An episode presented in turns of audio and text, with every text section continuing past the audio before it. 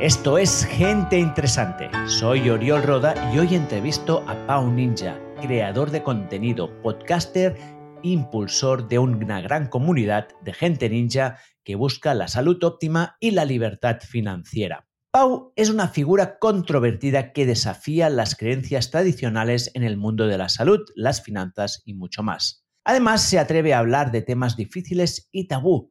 Yo lo descubrí hace un año en redes y desde entonces no ha parado de sorprenderme. Si bien comparto la visión general de lo que publica, muchas veces sus posiciones me parecen demasiado extremas. Y justamente por eso quería tener una conversación saludable con él, para aprender, debatir y crecer. En esta entrevista compartimos opiniones sobre la dieta carnívora y si es la óptima para la salud. Hablamos del peligro del porno y de las razones por las que no eyacular durante un mes sobre la importancia de entrenar la mandíbula, los ojos y mucho más. Prepárate para una charla que no solo informa, sino que transforma. Y sin más dilación, te dejo con Pau Ninja, rompiendo esquemas, desafíos carnívoros y hacks para mejorar la vida. Pero antes, unas palabras del patrocinador de este episodio. Hay pocas cosas peores para nuestra salud que estar 8 horas apotronados en una silla delante del ordenador. No solo estamos quietos demasiado tiempo, además mantenemos una postura nefasta para nuestro cuerpo. Hace muchos años que descubrí que trabajar de pie aumentaba dramáticamente mi bienestar y productividad. Pero seamos sinceros, es difícil cambiar hábitos. Yo mismo probé varias estrategias, levantar las pantallas, ponerme un temporizador para moverme cada 15 minutos, pero todas eran demasiado engorrosas y a los pocos días las abandonaba. El resultado, 8 horas sentado cada día, tensión en la espalda, dolor de cadera y esa sensación de estar fofo. Por eso, cuando descubrí el Evades, no me lo pensé ni un momento. Les encargué una mesa elevable y todo cambió. Ahora paso más del 50% de mi tiempo de escritorio de pie y estoy descubriendo todo un mundo de pequeños ejercicios y estiramientos que puedo hacer mientras trabajo. Por ejemplo, ahora mismo estoy grabando esto de pie. Los resultados han sido increíbles. Gasto casi 300 calorías más al día. Han desaparecido dolores que consideraba crónicos y estoy más despierto, energético y productivo. Sinceramente, si tuviera que darte una sola intervención para mejorar tu vida, te diría que pasaras más tiempo activo y esto se consigue de forma sencilla con el Evadesk. Si tú como yo quieres mejorar tu espacio de trabajo, ganar productividad y sentirte mejor cada día, es el momento de que pases a la acción. Durante el mes de noviembre, Eleva hace hasta un 25% de descuento en muchos productos. Puedes explorar las mesas de EvaDes con el enlace que te dejo en la descripción. Y déjame que te cuente otro truco. Si ves un producto que te gusta pero que no tiene descuento, puedes poner el cupón OriolRoda en mayúsculas y todo junto y te aplicarán un 10% de descuento automáticamente. Hola Pau, muy buenas tardes. Es un placer tenerte aquí en este podcast. Ya sabes que yo hace tiempo que te voy un poco detrás para entrevistarte porque empecé a seguirte en redes hace yo creo que un año, una cosa así, me, y encontré que tu contenido, que es controvertido y que en algunos aspectos coincidimos bastante, hay otros que tú eres como más extremo que yo y me picó la curiosidad para conocer tu punto de vista, ¿no? Entonces, en ese momento cuando contacté contigo me dijiste que no, ahora he tenido suerte, lo he vuelto a probar y me has dicho que sí, y vamos a ver qué tal es esta entrevista. Como te comentaba antes de empezar, esta es un poco atípica porque yo estoy acostumbrado como a entrevistar a expertos y ir muy a fondo en un tema concreto y en cambio esta entrevista la planteo más como un poco general, ¿no? Para ver tus puntos de vista. Hay algunos que compartiremos, otros que a lo mejor no. Y, vamos a ver cómo fluye. Puede ser un poco más debate o, o, a ver qué sale, ¿no? Creo que será una entrevista un poco menos planificada de lo que tengo acostumbrado. Pero sí que me gustaría empezar, pues como siempre hago con todos los entrevistados, pues sabiendo un poco quién eres tú, ¿no? Ahora sé que eres Pau Ninja, que tienes una comodidad de ninjas, que espero que también nos cuentes qué es, pero ¿de dónde vienes y cómo empezaste en esto? Sí, es una buena pregunta. Yo ahora estoy oficialmente como creador de contenido, para llamarlo así, pero mis andares por Internet empezaron a 2014, 2015 aproximadamente, cuando empecé algunos negocios online para generar dinero online, ¿no? Y aún así yo tenía un blog que iba documentando cositas y me di cuenta que es una pasión muy rara, pero que mi pasión era documentar. Realmente todo el contenido que creo es una documentación de las conclusiones a las que he llegado, las cosas que estoy eh, investigando actualmente. Entonces, compré un dominio, era el dominio Pau, y dije, ostras, el punto ninja está libre. Y claro, yo lo compré porque quedaba chulo ahí punto ninja, pero la gente cuando hacía referencia a mí usaba la palabra ninja como si fuera mi apellido y se terminó quedando este nombre de marca que después la coletilla, lo que has dicho tú, una comunidad de ninjas, yo digo, a los ninjas de la vida, terminó siendo una coletilla muy orgánica o natural en cuanto a los temas que hablaba, porque era realmente de un montón de temas.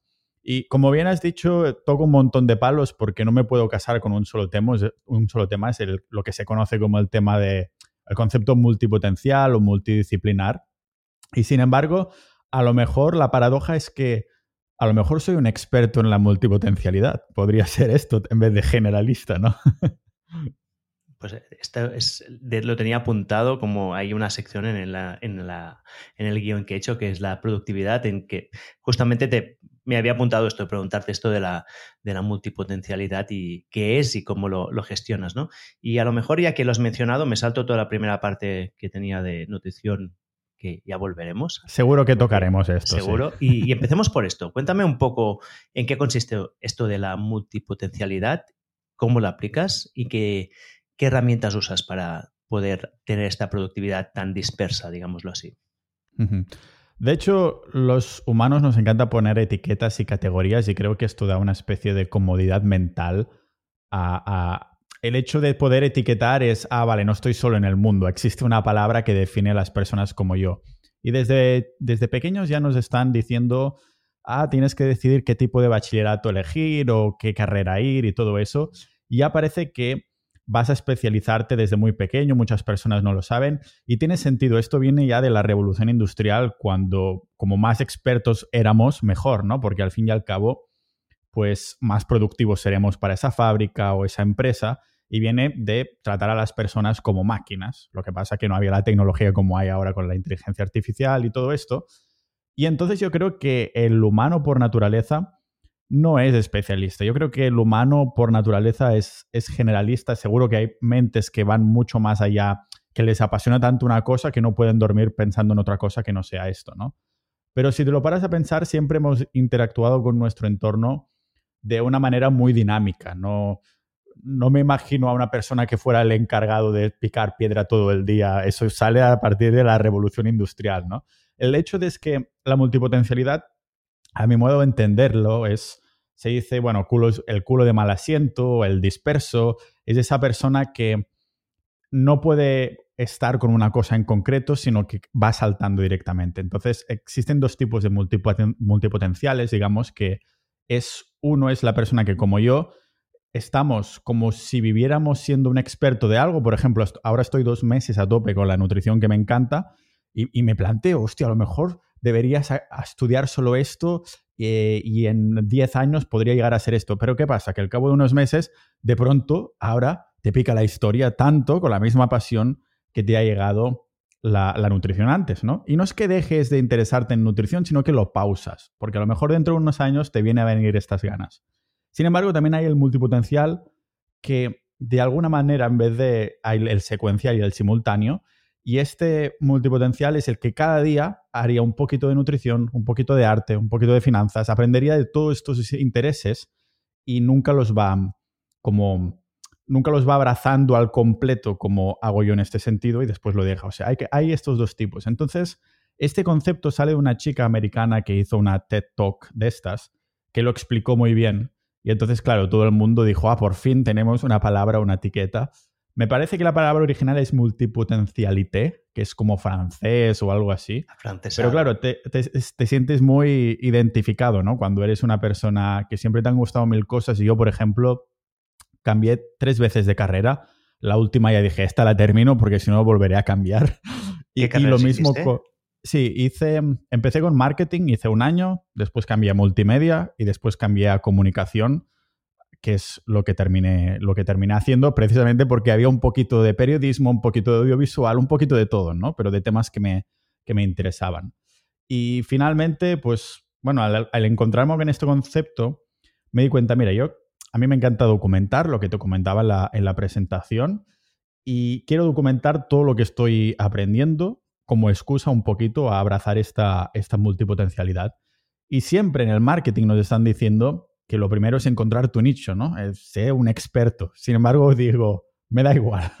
voy, a hacer voy a ser el anti-experto y tocar absolutamente todos los palos que me gusten y a lo mejor, con suerte, habrá personas que, que se sentirán identificadas, ¿no? Personas que a lo mejor no les interesa un podcast de nutrición, sino que les interesa es que ya me aburriría bastante 10 entrevistas seguidas de nutrición. Pues me gusta este podcast porque tiene cosas, temas que a mí me interesan en general, ¿no? Así que esto es la multipotencialidad, vendría a ser el, no poder casarse con, con, un solo tema. Vale, antes de entrar en estos temas, porque tengo mucha curiosidad, sí que me surge ya una primera pregunta un poco para entrar en debate. ¿eh? ¿Cómo evitas caer en el síndrome Dunning-Kruger? Entendido como el, principio de Dunning-Kruger, que es como el ignorante se cree que sabe mucho y a medida que vas sabiendo más de algo te das cuenta de lo poco que sabes. ¿eh? Te digo esto porque, claro, el ejemplo de, que el hombre ancestralmente era multitareas es verdad, pero también el nivel de conocimiento que se requería en cada tarea era relativamente bajo. ¿eh? No digo poco, pero no era tan bajo como lo que puedes necesitar ahora para entender un tema concreto, ¿no? Si hablamos de nutrición, pues hay nutricionistas que se pasan 20 años. Eh, ayer hablaba con una persona que la semana pasada, un experto en, por ejemplo, en psicodélicos, que me decía, es que yo ahora, solo para seguir lo que está publicando en MDMA, solo en MDMA, tengo que pasarme 8 horas al día. ¿no? O sea, ¿cómo, ¿cómo en dos meses puedes tener suficiente conocimiento para saber lo poco que sabemos en realidad, ¿no? Darnos cuenta de, este, de, este, de esta limitación. Nadie creo, creo, que puede decir que lo sabe absolutamente todo y menos sabiendo la, de información que se volca en Internet cada segundo, que ahora tenemos un acceso a información absolutamente increíble. Antes de decir que mm, lo que yo considero es como que estoy documentando públicamente una especie de diario personal de, de, aprendizaje, ¿no? De hecho, empecé el podcast siendo vegano y ahora mismo, como bien sabéis y seguro que tocaremos, estoy con la dieta carnívora. Entonces, digamos que es un aprendizaje constante que yo voy vomitando las conclusiones a la audiencia. Como yo, siempre digo, hago de mamá pájaro. Estoy comiendo eso, no sé si es la mejor comida, pero estoy después dándoselo a las crías para que saquen el jugo de, esa experiencia, ¿no? Al fin y al cabo, también me rijo mucho por la, ley del 80-20, el principio de Pareto, que seguro que, que tú y tu audiencia conocéis.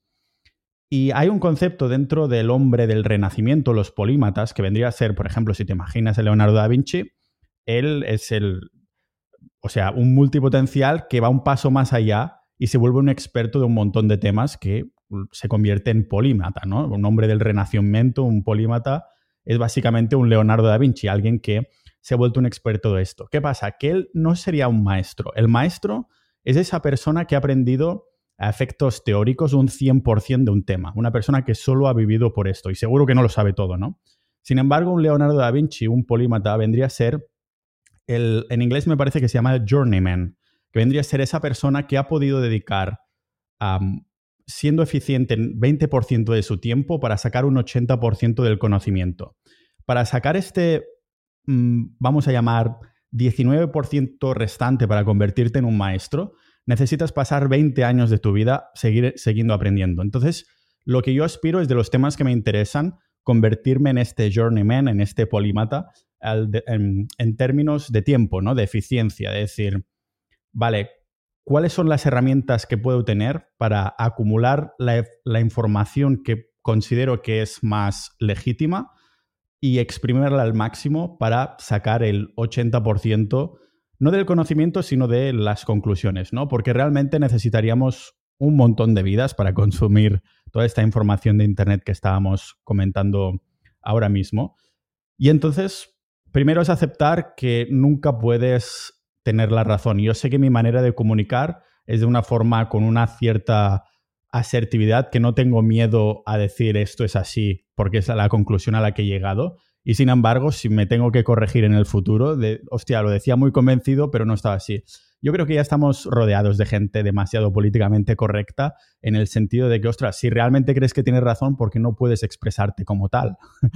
Entonces, sí, si en algún momento digo, ostras, pues he seguido informándome y he llegado a la conclusión, una conclusión totalmente distinta. Y sin embargo, creo que la verdad siempre es polarizante, en el sentido que la verdad no es un tono de gris, la, la, verdad es o blanca o negra, ¿no? Imaginemos... Sí, ¿tú estás convencido de esto? Sí, sí, sí. Estamos hablando verdad en cuanto datos, no temas subjetivos a lo mejor, ¿no? De que puedes decir, ostras, pues yo pienso, yo pienso que en temas sociológicos ah, este tema, yo qué sé, yo que, que se lleva mucho ahora, cosas del racismo o transexuales o cosas así, eso es subjetivo porque es la interpretación humana de su realidad en este sentido. En cuanto a lo que funciona y deja de funcionar, yo creo que es o blanco y negro en muchísimos temas. Por ejemplo, hay algunos temas que seguro que tocaremos aquí. Por ejemplo, estamos hablando de nutrición o de Bitcoin. ¿Cuáles son tus certezas actuales? Algunas de las certezas actuales, empezando por lo que ya hemos tocado, estoy convencido que la carne es el superalimento primordial para absolutamente todos los humanos. Si es una carne de calidad, de pasto, como en un, concepto, en un contexto ancestral. También que Bitcoin, ya que lo acabo de mencionar, es la herramienta totalmente solucionadora o más bien mejor al sistema, al sistema monetario actual, o más bien dicho, tendría que decir que más que confiar en, en Bitcoin, mi confianza total es en la caída del sistema monetario actual tarde o temprano, que no tiene por qué ser en los próximos 5 o 10 años, sino que a lo mejor tarda décadas, ¿no? Pero estas son algunas de las verdades que yo he adoptado, para llamarlo así, que a lo mejor en un futuro sale un activo que es distinto, a lo mejor los gobiernos dicen, ah, pues ahora lo haremos bien y dejaremos de crear inflación, entonces cambiaré de opinión, ¿no? Es, e, e, en esto estoy totalmente abierto, del mismo modo que creo que las cosas hay que expresarlas con convicción, de lo contrario simplemente podría significar que no estás convencido. De lo que sabes, entonces es mejor motivo para empezar a, indagar aún con más información. Sí, es que yo, cuando me dices esto, a mí me pasa, yo, estoy un poco en el lado opuesto, ¿eh? Yo también, soy, también trato varios temas distintos y también soy un poco multidisciplinar, pero lo que me ha pasado es que a medida que he aprendido de diferentes de estos aspectos, cada vez Mm, tengo menos certeza sobre ellos. ¿no? Por ejemplo, el tema de la carne podría ser uno que vamos a tratar, pero muchos otros. Cosas que antes, o yo durante 10 años estuve con una empresa de entrenamiento que nos dedicábamos a hacer entrenamiento funcional, hits, y esto era lo mejor para todo. Y de golpe con los años dije, ah, bueno, a lo mejor no es ni lo mejor ni para todo, es una herramienta más, ¿no? Entonces a mí los mensajes muy absolutistas hoy en día me, me dan el miedo de ser simplistas, ¿no? Porque esto de que la realidad es blanco y negro, yo creo que la realidad es muy compleja. O sea, pensar que hay una sola dieta que vaya bien para todo el mundo, con la variabilidad genética que hay de, de entorno, de poblaciones y de realidades, yo lo encuentro simplista, ¿no? Entiendo que es un mensaje en el que cala más y que vende más, evidentemente. No, es, por, no, es, por, vender absolutamente nada. Todos somos humanos del mismo modo que todos necesitamos oxígeno, ¿no? Entonces, yo lo que estaría dispuesto a discutir contigo totalmente es el hecho de que genéticamente a algunas personas se les pondrán mejor los carbohidratos, el gluten, resistencia a la insulina, todo esto. Pero de base, que sin cierto alimento base que nos ha hecho evolucionar durante millones de años, ah, e, esto sí que es, considero una verdad. Lo que es una, un tono de gris son estos temas, esta variación ah, genética que estabas comentando, que sería como de ¿cómo lo diría? Resilientes somos a un entorno que ha cambiado tan rápido en muy poco tiempo. Entonces, por eso digo, todos necesitamos el, oxígeno, ¿no? El dióxido de carbono. Necesitamos las mismas bases, respirar, que el corazón esté latiendo. Después me puedas decir, bueno, si te pones un corazón biónico y todo eso, pero ya sabes a lo que me refiero, ¿no? Sí, no, a, los, humanos de a pie. Sí. Entonces, mm, yo creo que mm, Entiendo que el, mensaje pueda parecer que está hecho como a propósito de decir, mira, lo dices con cierta convicción solo para que cale más, para que haya como más, un feeling más polarizante, que por lo tanto pues venga más gente, ya sea gente que esté de acuerdo que esté totalmente en desacuerdo.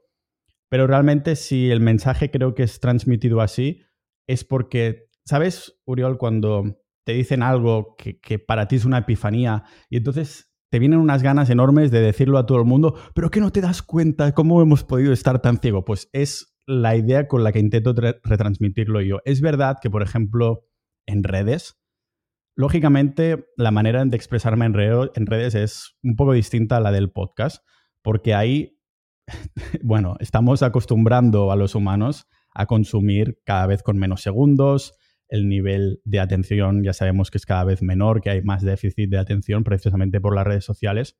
Y entonces para exprimir estas herramientas, lógicamente, de un episodio que he tardado cinco días de cinco horas cada día hacer de 30 minutos el episodio, pues tengo que sacar la parte más polarizante que vaya directamente a atacar, porque si no, no sales en redes. Y si esto es el precio a pagar para que después un 10% vea el episodio completo, como dicen las estadísticas, depende del episodio, pues entonces, lógicamente, hay que utilizar esta herramienta para poder hacerlo de la mejor manera. Si hago el mensaje de la forma más, mm, vamos a llamarlo generalista o que quede bien con todo el mundo para resumir el episodio, no tiene mucho sentido ni que empiece a hacer contenido en las redes, ¿no? Pero si vas a coger la parte polarizante, necesitaría la audiencia todo el contexto de quien está viendo este vídeo. Totalmente, estoy totalmente de acuerdo.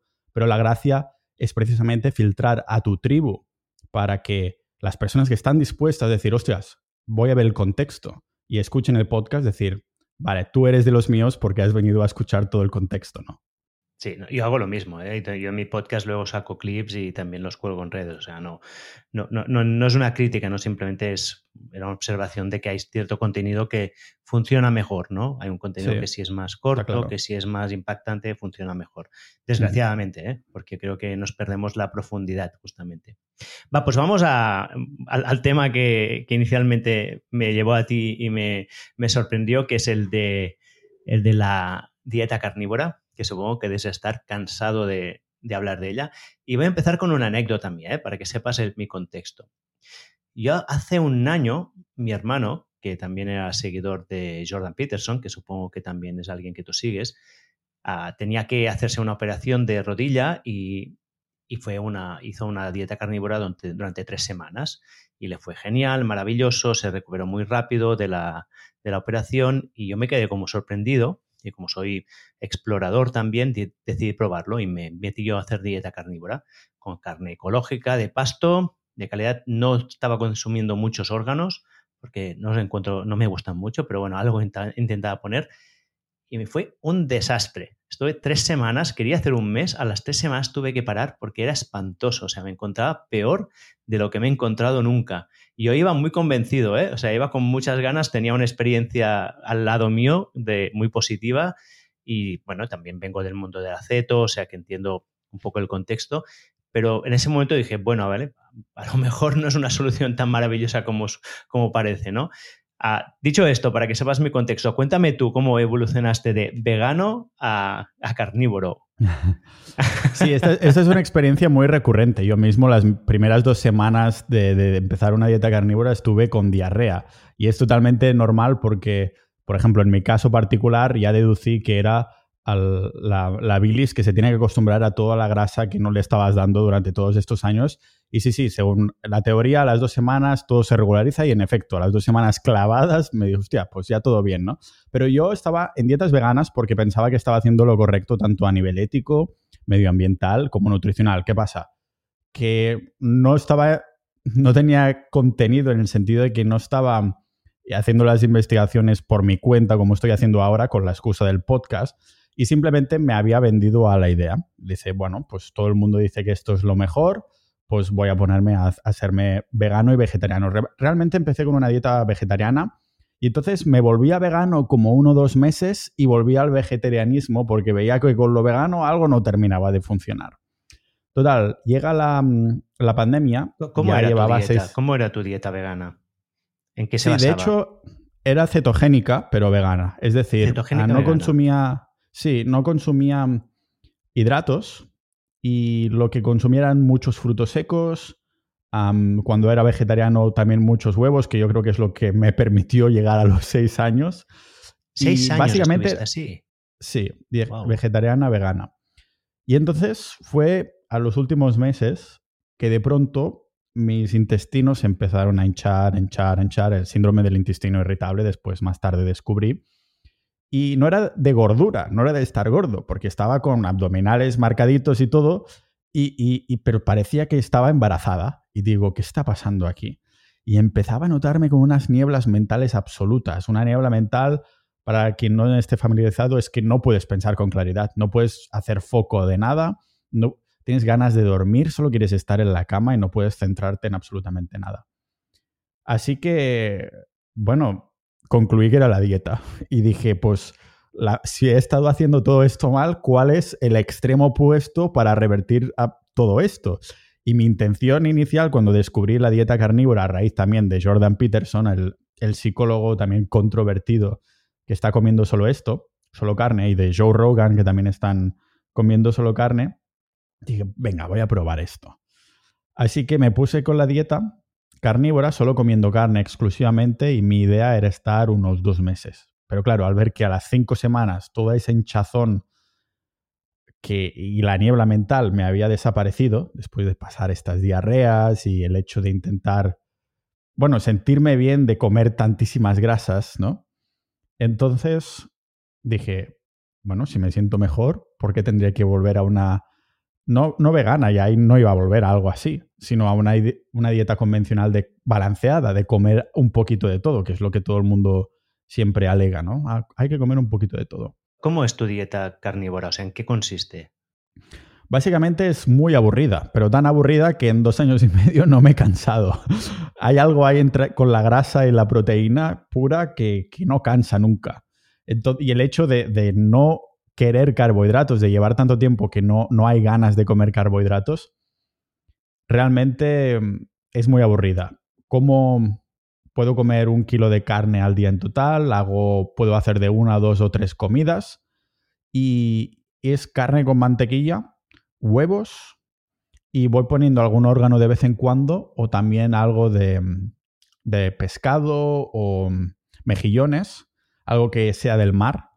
Y básicamente es esto, y con bastante sal en, todo lo que esté comiendo. Y no hay nada más que esto. Mi o sea, lo que me mi saciedad se basa en la cantidad, básicamente. Si hoy tengo más hambre, pues comeré un poquito más, pero son los mismos alimentos. No es que mezcle muchos alimentos, sino que habrá dos o tres alimentos como mucho en el plato. ¿Es todo tipo de carne? O sea, eh, lo digo porque yo cuando lo hice, hice la dieta del león, que era solo con rumiantes. O sea, solo consumía carne de ternera y de. y de. ¿Y qué más consumía? Ternera y. Cordero, a lo y De cordero, sí. Y cordero, sí, y ya está. Y pero no consumía huevos, ni pollo, ni, ni pescado. O sea, ¿tú es todo tipo de carne? Pollo no acostumbro a comer porque son los que se llevan el peor trato de, la ganadería y son los que tienen un ratio omega 3, omega 6 peor, lleva, o sea, teniendo mucho más omega 6 en general. Si son unas gallinas es para poner los huevos y ya está. Así que estoy comiendo, aquí en Estonia estoy más limitado, no encuentro nada de, de cordero, así que estoy comiendo de vaca básicamente y, ya está. Entonces, cuando estoy en mi pueblo cerca de Barcelona, sí que consumo bastante más cordero. Vale. Y huevos sí, ¿no? Sí, huevos los he estado dejando un tiempo porque estaba mirando si me afectaban, si mi cuerpo le gustaban, básicamente probar. Y ahora estoy consumiendo a lo mejor 8 al día aproximadamente. ¿8 días? ¿8 al día? Sí, sí, sí. Eso que decían, los nutricionistas y médicos, ah, uno a la semana, ¿no? No, no, no, yo el límite de huevos no, ya no me lo creo desde hace muchos años, pero, pero ocho al día. Es un, es, un, multivitamínico al fin y al cabo. No, no me los meto ocho de golpe, ah, lo podría hacer si fuera una sola comida, pero lo hago como... los huevos para mí son como el extra, el joker, ¿no? Para decir, tengo este plato de carne con mantequilla, si me quedo con hambre, como dos huevos o tres o cuatro, dependiendo del hambre con el que me haya quedado. ¿Y por qué mantequilla y no aceite de oliva?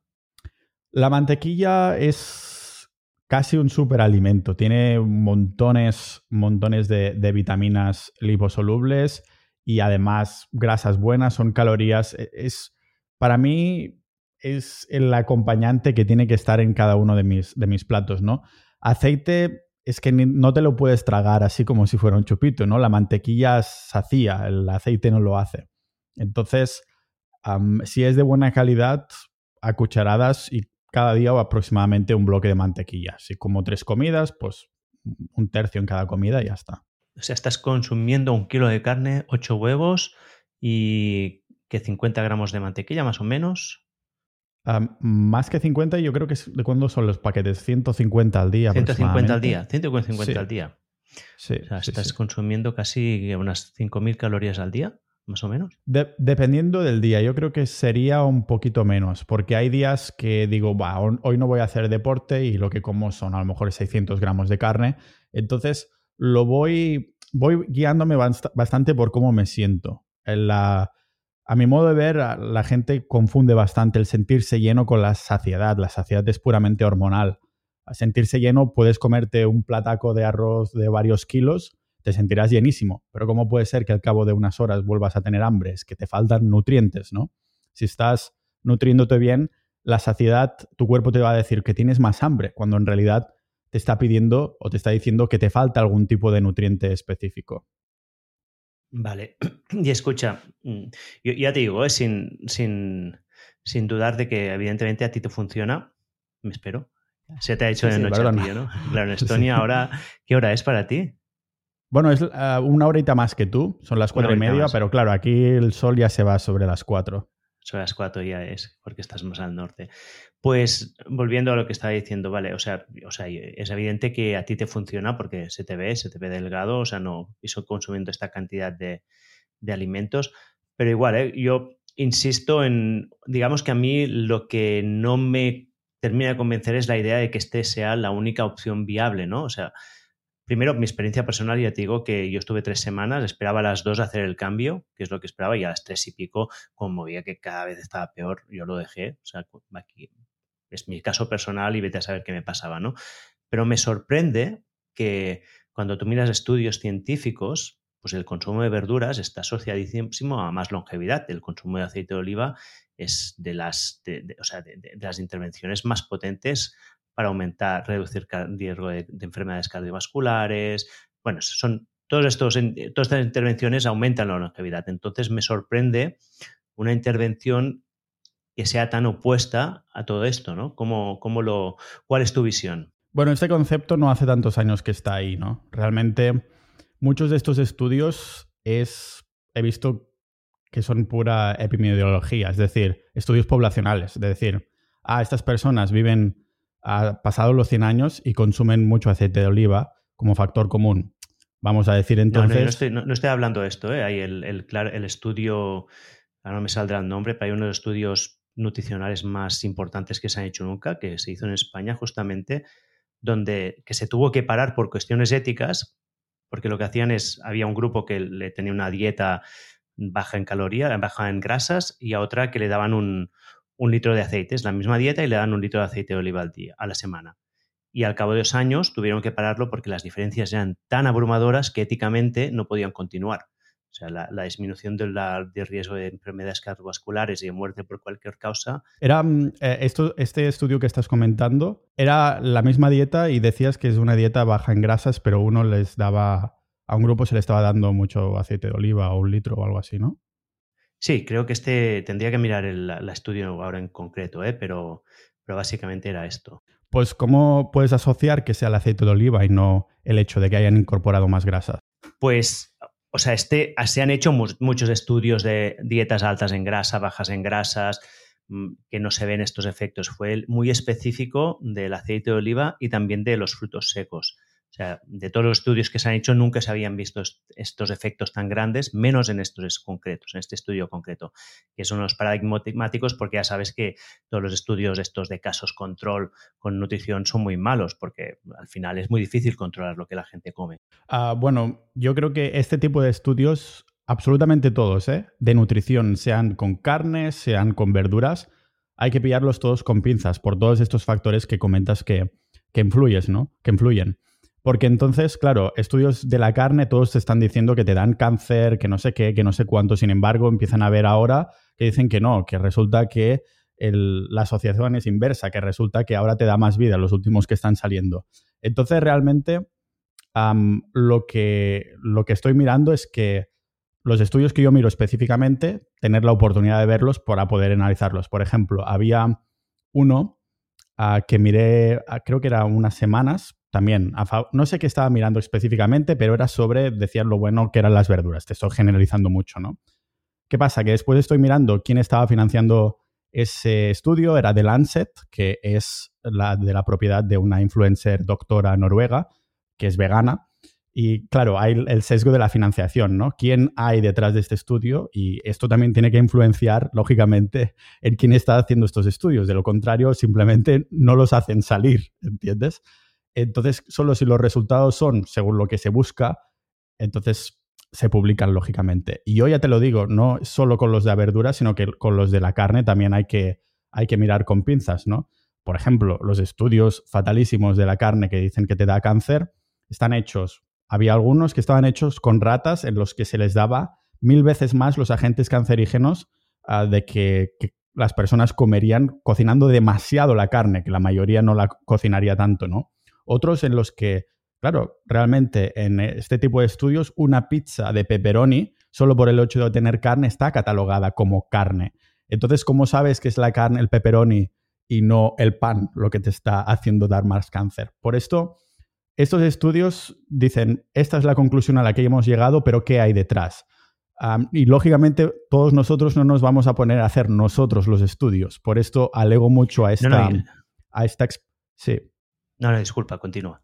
Es que hay un poco de delay, ¿eh? Si alguien ve que nos pisamos un poco es porque hay un poco de delay.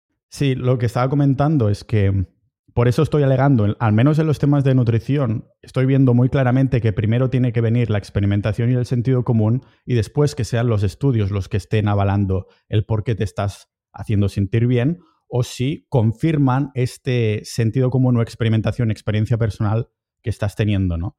Lógicamente, personas que a lo mejor han intentado la dieta carnívora y después lo dejan, Claro, mm, no, se, no puedes concluir, ostras, pues como dos semanas no me ha funcionado, es lo peor que, hay, ¿no? Es como si yo vuelvo a los carbohidratos, estoy seguro que en dos semanas a lo mejor me va muy bien o muy mal, pero no es lo suficiente. Si tardé seis años en darme cuenta que la dieta vegetariana o vegana me había, era el causante de esa inflamación intestinal, ¿no? Que mi cuerpo me dijo, ya está, ya tienes, no sé qué edad tenía en esa época, 30 años, aquí te llega todo, ya no, no, no te doy más bola.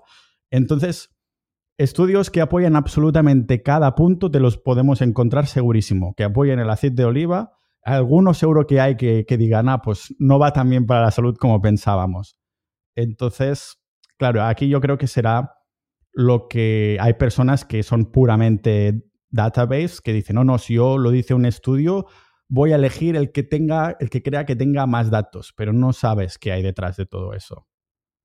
Mm o sea, digamos que creo que no, o sea, no estamos en desacuerdo en muchas cosas. ¿eh? O sea, yo, todos los estudios sobre el cáncer y la carne, o sea, son, la mayor parte son una porquería, porque es lo que tú comentas, está, hay una confusión de factores brutal. En general, la gente que come carne en estos estudios es gente que come carne procesada, para empezar, que esa carne va asociada a un tipo de dieta peor, porque hay un sesgo de, de estilo de vida, ¿no? Los veganos son gente que se cuida y mucha gente, y la gente normal que no se cuida tanto, pues no es vegana, por lo tanto hay muchos sesgos. Hay un estudio concreto que a mí me terminó de convencer, que era hecho con ratones, o sea, no era con humanos, que sería mejor, pero que, yo, a mí me convenció bastante que se, se, dio a tres grupos de ratones. Había uno que era el control, que comía pues, el show, la comida de ratón típica, luego había uno que comía carne procesada y otra que comía carne de pasto sin procesar. Y lo que veían es que si la gente que comía carne procesada, los ratones con carne procesada aumentaban mucho el número de tumores y la gente que comía carne sin procesar no se daba esto. Y de hecho, había algunos tumores que, tumores que bajaban respecto al control, algunos pocos subían, pero lo que subía era, subía poquito comparado con la bajada de los otros. O sea que esto yo creo que la gente que está metida en el mundillo, pues tenemos muy claro que la carne no tiene nada de malo. La carne es una parte esencial de nuestra dieta. Y, aún así también incluso hay, hay factores tan... Los detalles importan tanto porque, por ejemplo, la carne procesada, los embutidos y cosas así, aproximadamente creo que leí que el 30% era sal, por eso no te hace falta ponerte sal en el embutido. Y claro, la calidad de esta sal también importa muchísimo, porque la mayoría de esta sal, la sal de mesa, es un procesado ya por sí solo. ¿Cómo sabes qué es la parte de la carne del embutido lo que te da los tumores o el hecho de que esta sal que tiene agentes tóxicos como microplásticos o que tiene metales pesados. Claro, realmente hay estos factores detrás que, dices, es que hay tantísimas cosas que pueden influenciar un resultado que no puedo decir ah, esto sí, esto no. Solo hay el, el, hecho de experimentarlo tú que puedes decir, pues esta es mi verdad específicamente, ¿no? Sí, No, y, o sea, en realidad yo creo que lo que estamos viendo, yo, yo, dicho esto, yo creo que sí que hay estudios que están mejor hechos que otros. Hay algunos que por su diseño experimental te puedes fiar más que otros. ¿eh? O sea que no todo, no todo dato es igual ante, ante la ley científica. Pero lo que a mí me, mi intuición me dice es que cualquiera de estas dietas un poco extremas, incluyendo la carnívora, podríamos entrarlas dentro de lo que podríamos llamar la alimentación natural o la alimentación de, alimentos no procesados. ¿no?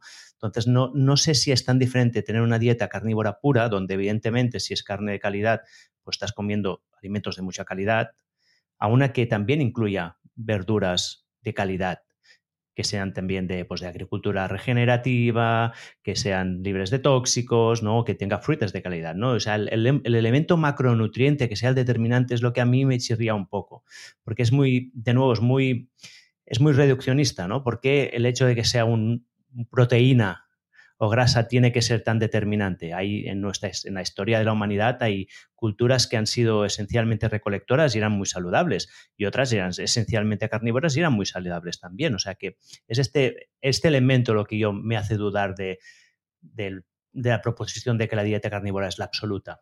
Ah, el elemento que te hace dudar es el hecho de que sea redireccionista o extremista. Que es que todo se reduzca a que es cuestión de un alimento y no a otra cosa como puede ser que el alimento sea natural. ¿no? el, eliminar ultraprocesados. Es que para mí, hablando del Pareto, es, eliminar ultraprocesados. A la que eliminas ultraprocesados, obtienes el 80% de los beneficios, sea a base de, carne o sea a base de, de, verduras. En esta parte no puedo, no puedo estar de acuerdo porque no es por el hecho de que sea carne, sino por el hecho de que los micronutrientes, a mí los macronutrientes me da igual, sino que los micronutrientes se obtienen de la forma más biodisponible. No tienes agentes como los antinutrientes que tienen todas las plantas que secuestran minerales de tu cuerpo para después sacártelos. Después vi que era una de las fuentes de mi niebla mental. Todos los frutos secos que comía están llenos de lectinas y oxalatos que secuestran estos minerales y después no dejan te haces una analítica y te dice que estás bien de estos minerales, pero el cuerpo no puede utilizarlos, ¿no? Entonces, el hecho de la dieta carnívora como dieta superior o como la dieta original, como me gusta llamarla a mí, es por el hecho de que no hay estos agentes, es la máxima dieta de eliminatoria. Es en parte lo que estás diciendo tú, ultraprocesado. Yo estoy diciendo, no solo queremos eliminar ultraprocesados, sino que incluso los agentes que no nos ayuden a absorber todos estos nutrientes, ¿no? Y esto se puede hacer con, o sea, se puede ver muy claramente en un laboratorio. Si miras unas espinacas, la analizas, te va a salir que hay, que sé, un 20% de calcio. Sin embargo, tu cuerpo no va a absorber este calcio porque está atado a, unos oxalatos que hace que eso lo secuestra y el cuerpo no puede utilizarlos. Entonces, en el paquete de espinacas te sale, hey, que tengo 20% de calcio. Y tú dices, ah, qué bien, ya tendré mi calcio. Sin embargo, el cuerpo no lo está utilizando. No voy con los macronutrientes, sino con los micro totalmente. Con los micronutrientes y el valor más biológico de, estos nutrientes, ¿no? Lo que podemos utilizar, cómo podemos ser eficientes absorbiéndolos. No hay ninguna persona en este planeta que se le ponga mal la carne. Ah, si se le pone mal será por contaminación cruzada, pero no por el hecho de consumir una carne buena de calidad que no tenga contaminación por el agente del extorno. ¿Cómo puede ser que los niños eh, repudien la verdura. Es una afirmación un poco arriesgada, ¿eh? Me, arriesgo, me arriesgo. A ver si a tu audiencia hay alguien que sea, que le tenga, yo qué sé. Una cosa es que te dé asco. O que no lleves tanto tiempo. No, a mí me pasó, ¿eh? Estuve tres semanas y a mí me sentó mal. Claro, eh, eso te iba a decir. La diarrea que yo tuve dos semanas de la bilis acostumbrándose es muy distinta o el que no se te ponga bien durante dos semanas cuando dices acabo de hacer un cambio radical de dieta, esto no importa la dieta, seguro que hay un periodo de adaptación, ¿no? Que suceden un montón de cosas. Pero a largo plazo, no, no conozco ninguna persona que, que, se le ponga mal la carne, que se le ponga, que la siento pesada, que no sé qué, que no sé cuántos, pero que te dé reacciones alérgicas cuando no tengan que ver con el entorno donde se ha procesado esta carne es otra cosa, pero ya, ya, dice mucho, ¿no? Los bebés repudian la verdura y sin embargo ninguno hace asco a la carne. Si buscas en Google, en el Search Console de los que nos dedicamos en el marketing, hay montones de búsquedas de cómo hacer que mi bebé se coma esta verdura o el brócoli, no sé qué. No hay ni una que diga cómo hacer que mi bebé se coma la carne. Entonces, ¿qué, animal tiene los instintos más intocados que los niños más en, sus edades más tempranas. ¿no? Esto, lógicamente, es un ejemplo que es simplemente para ponerlo en perspectiva. No se puede tomar como una. Pero bueno, yo esta, estas cosas de sentido común las, las tomo muchísimo en cuenta, mucho más que después un, un, estudio que me pueda salir ahí que digo, ostras, pero ahora acabo de ver que está financiado por este o que este tiene inversión en mm, Memphis Meat, que es carne sintética, ¿entiendes? O sea, son muchísimas cosas que, que, que la gente le da este miedo a experimentar y lógicamente si alguien no tiene problemas de salud, cuando me escuche o escuche a alguien que es pues, está así, está hablando de la dieta carnívora, dirá, menudo loco, no voy a probar esto en la vida. ¿Por qué? Porque no tiene problemas de salud.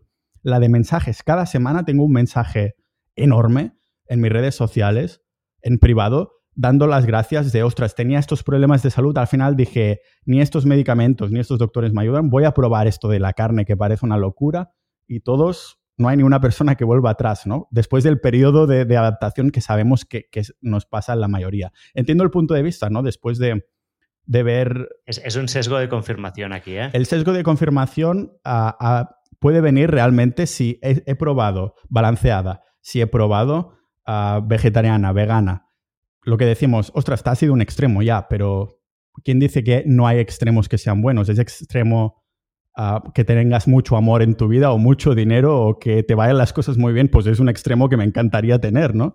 Si realmente te sientes mejor de vitalidad, de salud, estoy llegando a, un punto que digo, voy a esperarme al menos seis años, ¿no? Que no me pase como la vegana o la carnívora, que después, justo al punto seis, digo, ostras, ¿qué me está pasando aquí? Pero cuando todo va a mejor en vez de peor, y como te decía, al ser el contenido que yo creo como una especie de diario personal, pues tengo que expresar lo que estoy viviendo con la convicción de lo que estoy viviendo, ¿no? Si, si ahora lo siento así, pues así lo tendré que expresar. Y, entiendo que haya personas pues, que digan, pues yo no, no, no, lo comparto porque yo estoy comiendo balanceado y me va genial. Eso no quiere decir que sea lo óptimo, que es un poco lo que estoy alegando yo, a cuál es lo más óptimo para, para, para vivir. Yo creo que aquí la, nuestra diferencia de opinión está en que tú consideras y si me equivoco me lo dices, ¿eh? tú consideras que la dieta carnívora es la única óptima, yo considero que puede ser una de ellas, pero que no excluye que una con vegetales también pueda ser óptima. O sea, esto me pasa con la dieta keto. ¿eh? Yo, mi mundo es la keto y yo llevo muchos años con ella y he tratado más de 200.000 personas que han pasado por mis cursos, o sea, una burrada. Y también muchísima gente me dice, la keto, la keto, fantástica, maravillosa, me ha curado todo. Y digo, sí, bueno, cómo haces la keto, ¿no? o sea, seguramente mucho de lo que te ha ayudado también es el cambio de hábitos que, has, que, que asociado detrás de esto.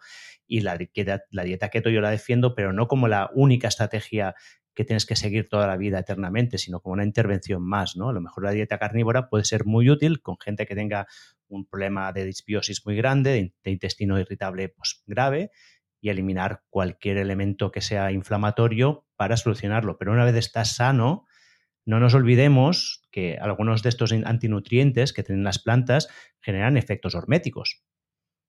O sea, y estos son beneficiosos para nuestra salud. Sí, perdona, perdona la interrupción, es no para. Es para no desviarnos sin antes haber tocado en el tema, ¿no?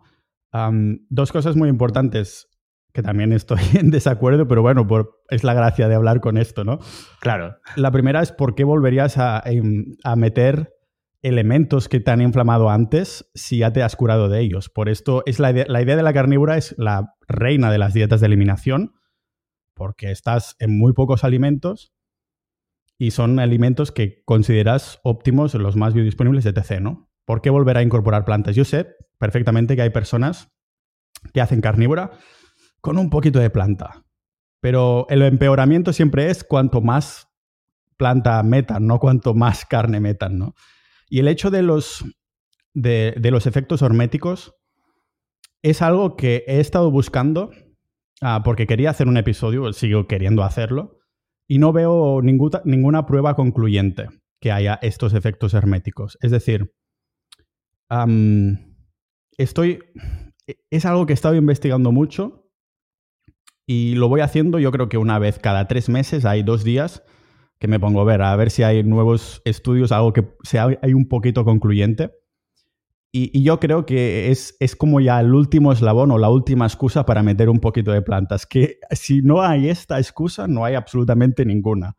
Y para mí no tiene ningún sentido. Por ejemplo, ah, podemos ver ah, un montón de, poblaciones que el, uso de plantas es mínimo en comparación con el de, el de la carne, ¿no? Y entonces hay un montón de, esperanza de vida. Por, o sea, por lógica, según este, bueno, este argumento, tendríamos que decir que solo las poblaciones que hayan consumido un montón de carnes, entonces tendrían un súper efecto hermético y todas pasarían de los 100 años, y no es el caso. Yo creo que es, esto sí del efecto hermético suena muy bien y suena que, tendría sentido y sin embargo no, no, lo veo en cuanto a pruebas. No sé si tienes a lo mejor, hayas visto algo en concreto que diga, no, esto lo he visto súper evidenciado, pero yo personalmente no lo he visto y por esto no he publicado ningún EPI, porque no, porque no, no lo he podido concluir, ¿no? Yo creo que sí, que hay muchos estudios, ¿eh? que, o sea, que demuestran efectos de, o sea, al final el, efecto hermético lo conocemos todos, ¿no? Y, se aplica también al ejercicio, al ejercicio, se aplica al ayuno, se aplica a la sauna, se aplica la, a la exposición al frío, pero los polifenoles, por ejemplo, todos los efectos positivos, los polifenoles al final son agentes tóxicos y hay muchos estudios que, demuestran que hay varios casos de, productos que al final se ven que tienen efectos positivos, pero que si tú miras qué es, son pequeños tóxicos. Al final la planta son, las usa para defenderse. Pero nosotros hemos coevolucionado con ellas y hemos aprendido a utilizar lo que ellas segregaban como, como una defensa a nuestro favor. Este es el mismo ejemplo sería el oxígeno. El oxígeno cuando apareció en la Tierra se lo cargó todo porque es súper tóxico, es uno de los elementos más oxidantes que existe y al final lo hemos aprendido a utilizar a nuestro favor y ahora sin oxígeno no hay vida. ¿no? O sea, al final que una cosa sea tóxica, en el sentido de que pueda ser pues, oxidante, que pueda tener un efecto, no quiere decir que sea negativa, si, luego, si, no la, si la aprendemos a utilizar correctamente, ¿no? Sí, el, ejemplo que acabas de dar, el oxígeno es algo que ha evolucionado con nosotros con millones de años. Sin embargo, si consideras las, las plantas desde la agricultura, ah, tenemos un acceso a plantas desde la invención de la agricultura, que por cierto desde ahí es donde se ven todos los problemas de, enfermedades modernas. Lo pongo en contexto. Antes también había plantas, los cazadores recolectores también comían plantas. O sea, en unos, en unos entornos en los que tenemos primavera, tenemos invierno, tenemos todas las estaciones del año, los animales son el único alimento que tenemos acceso a los 365 de días. Las, las plantas estacionales, si tú vas a cualquier entorno, el 99, pico por ciento no es comestible para los humanos. Entonces, estamos concluyendo aquí que estos cazadores recolectores estarían consumiendo un solo tipo de planta y en abundancia, algo que no existe en la naturaleza porque en el momento que todo esto está consumido en un solo sitio, deja de estar existiendo. Por esto tendríamos acceso a lo mejor a fruta, por ejemplo. Esto tendría un poco más sentido, estacional, todo eso, ¿no? pero plantas como tal, que no es ni calórico, que encima el exceso de, comerlas te da diarrea, te da un montón de problemas con los antinutrientes, este efecto hermético no lo vería. Yo creo que esta hipótesis, porque no deja de ser una hipótesis, viene ah, de los últimos años ya como, repito, e, es como lo estoy viendo yo. ¿eh? La última excusa para decir, pues nos metemos las plantas, pero estos estudios que comentas, polifenoles, no solo las plantas las tienen, ¿no? Estamos expuestos al entorno constantemente con todo lo que has comentado y sin embargo no es algo de las plantas específicos. Es como decir, las plantas me están dando esto, pero me están restando todo lo otro con los antinutrientes. Y aparte de que me están dando una nutrición que es incompleta porque no, está biodisponible en comparación con, con alimentos animales, y me puede dar todos estos otros problemas sin incluir todo lo que son los pesticidas, que están en abundancia absoluta y bueno, he estado preparando ahora también unos episodios sobre pesticidas y todo eso, es que te dejan totalmente loco, ¿no?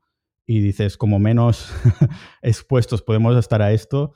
yo digo, si una persona no le da problema y si se siente bien comiendo plantas, pues yo digo, pues adelante, ¿no? ningún tipo de problema en este sentido. No es que... Yo, ya te digo, si, pongo en comparar dietas con plantas, una dieta carnívora y otra con carnívora, pero con un poquito de plantas, digo, es que no, no le acabo de ver el qué, no, no, veo cuál es el beneficio de algo así. Y, ya te digo, hay, no sé, al menos estamos de acuerdo que la carne no mata, y esto ya yo creo que es, para mí, si pudiéramos, la mayoría de la población pudiera estar de acuerdo con esto, entonces todo el mundo empezaría a consumir más carne y después diría, un momento, Ah, es la planta lo que me está jodido un poquito por todos lados, ¿no? Y, pero bueno, en fin, es, al menos lo que pienso yo en cuanto a la hormesis. No he llegado a una conclusión final. Si algún día puedo ver alguna cosa evidente, bajo mi punto de vista, lógicamente, y digo, ostras, pues sí que incluiré 50 gramitos de este tipo, vale, pero si me está restando ahora muchísimo más con los antinutrientes, no lo acabo de ver. Mm. Bueno, creo que podemos estar de acuerdo en estar desacuerdo en esta parte. ¿eh? Sí. igualmente yo no... Y comparto contigo ¿eh? Muchos de, muchas de las preocupaciones. Igual el consumo de, plantas que tengan pesticidas, pues evidentemente el pesticida te está haciendo daño, pero de nuevo el pesticida no es la planta, ¿no? Y, o el consumir productos o plantas que sean, son frutos de monocultivos que, están alteradas genéticamente y que vete a saber qué hacen y que además están diseñadas para matar plagas y para ser resistentes, pues también, pero claro, esto no quiere decir que todas las plantas sean iguales. O sea, al final, para mí hay el salto de, que es esto decir, que haya un tipo de alimentación moderna que es claramente poco saludable, que estamos de acuerdo. A mí el salto completo a decir que la única opción sea la carne sola es, es donde yo, digamos que aquí divergimos. Yo creo que probablemente hay opciones y variantes. O sea que hay, como todo, hay muchísimas combinatorias que pueden dar resultados óptimos. No estamos solo en un universo de un solo mínimo o máximo potencial, sino en un universo con varios mínimos de potencial, digamos, varias situaciones óptimas. Esta sería mi visión, ¿eh? pero bueno.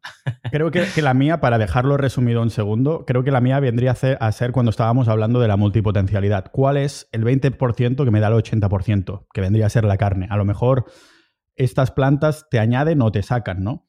Estoy totalmente de acuerdo. Si son estacionales, eh, locales de tu entorno, adelante. Pero antes que ir al supermercado a comprar, diría no plantas, ya está. Es como. Pues que yo creo que es, ir al supermercado es el gran error, ya no me lo.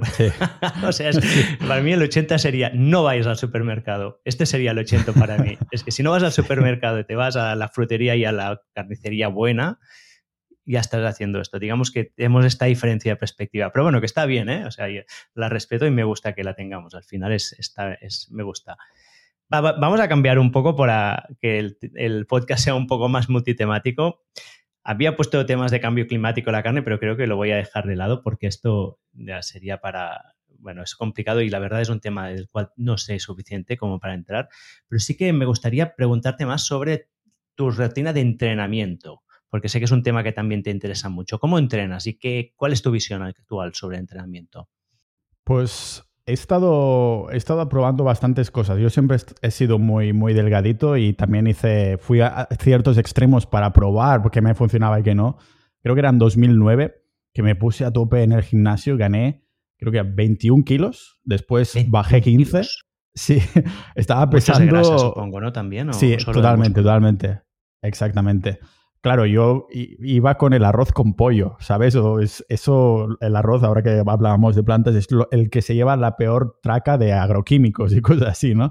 Y pollo del Mercadona, que eso, el sudor que hacía en esa época olía, que, eso sí que alimentaba ese sudor.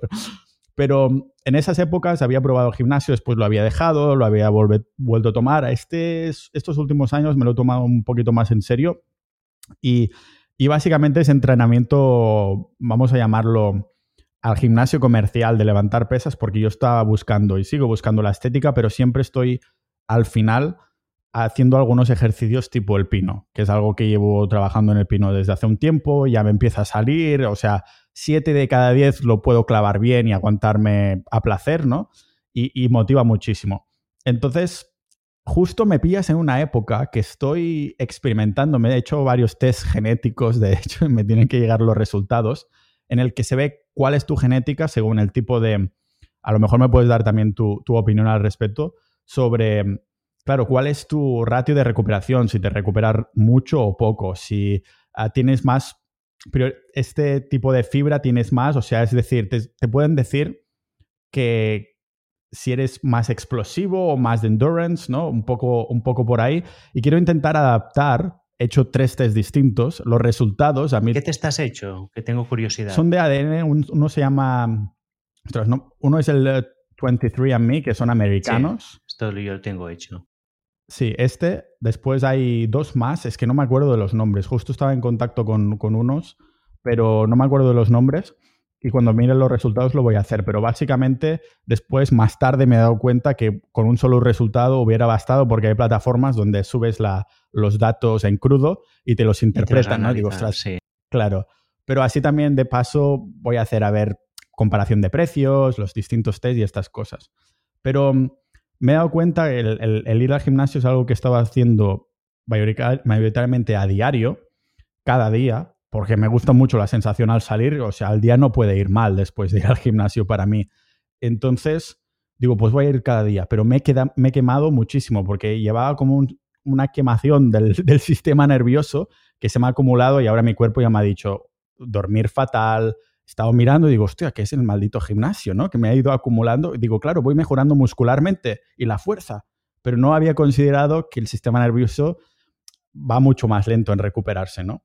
Y entonces quiero llegar a un punto, quiero buscar esa eficiencia, sí, ese, ese 20-80 en el tipo de entrenamiento. Seguramente por mi genética, ah, porque además estoy documentando con fotos desde hace años, ¿no? Sí que ha habido muchos parones entre medias, pero digo, un momento, aquí, mira qué pecho se me había puesto. Y entonces miro el entrenamiento y digo, ah, estaba haciendo esto, pero ¿qué estaba comiendo? Entonces puedo analizarlo un poquito mejor es como uno de los experimentos más largos que, voy a tardar a hacer, pero realmente es comercial y con un poquito de calistenia en cuanto me gustan mucho las dominadas, hacer el pino, cosas en anillas también, y, pero no voy muy...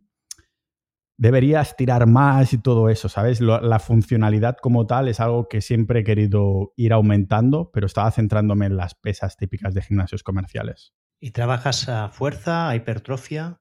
¿Qué rango de, repeticiones haces? He probado de todo realmente. Ahora estaba en un rango que no había probado nunca, que era de las 15 a las 30 repeticiones. Antes siempre yo había seguido algunos, como digo yo, fitfluencers, ¿no? Que eran unos proponentes de la fuerza a tope, de no súper bajas repeticiones. Y claro, he pasado años entrenando solo fuerza y sí que teniendo el frame, el marco, los, los huesos que tengo, pues he llegado a tener mucha fuerza relativa en cuanto a lo que peso y a, mi marco, ¿no? Sin embargo, salir del gimnasio con una sensación de, Es que tengo la sensación que solo he entrenado el sistema nervioso y no mis músculos, ¿no? Y ahora con las repeticiones altas me, está gustando muchísimo más el bombeo y estas cosas. Y he estado haciendo una especie de híbrido, pero cada vez estoy dejando más atrás la fuerza. Yo creo que el, el movimiento powerlifter, el movimiento se ha apoderado del entrenamiento en general y la fuerza, tener fuerza es importante para la salud, ¿no? Pero mm, realmente hay personas que, creo que, al igual que con la carne, te estaba diciendo, hay el factor, es la base de todo ser humano, creo que el factor, el factor entrenamiento es muchísimo más individual y genético, ¿no?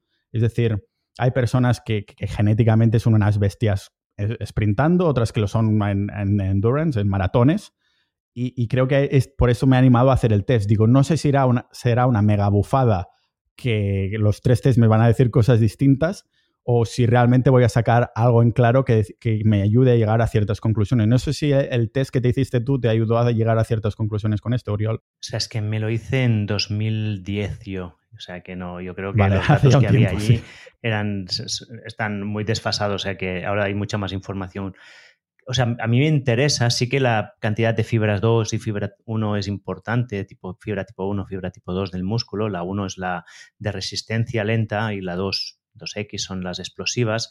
Es importante y más en el envejecimiento porque las dos que te dan la fuerza son las que se pierden más rápido. Pero al final no sé si esto realmente, o sea, esto te... Yo creo que esto lo que te indicará es cuál es tu potencial máximo. O sea, te dirá, tú vas a ganar una maratón o no, o tú vas a ser un sprinter o no.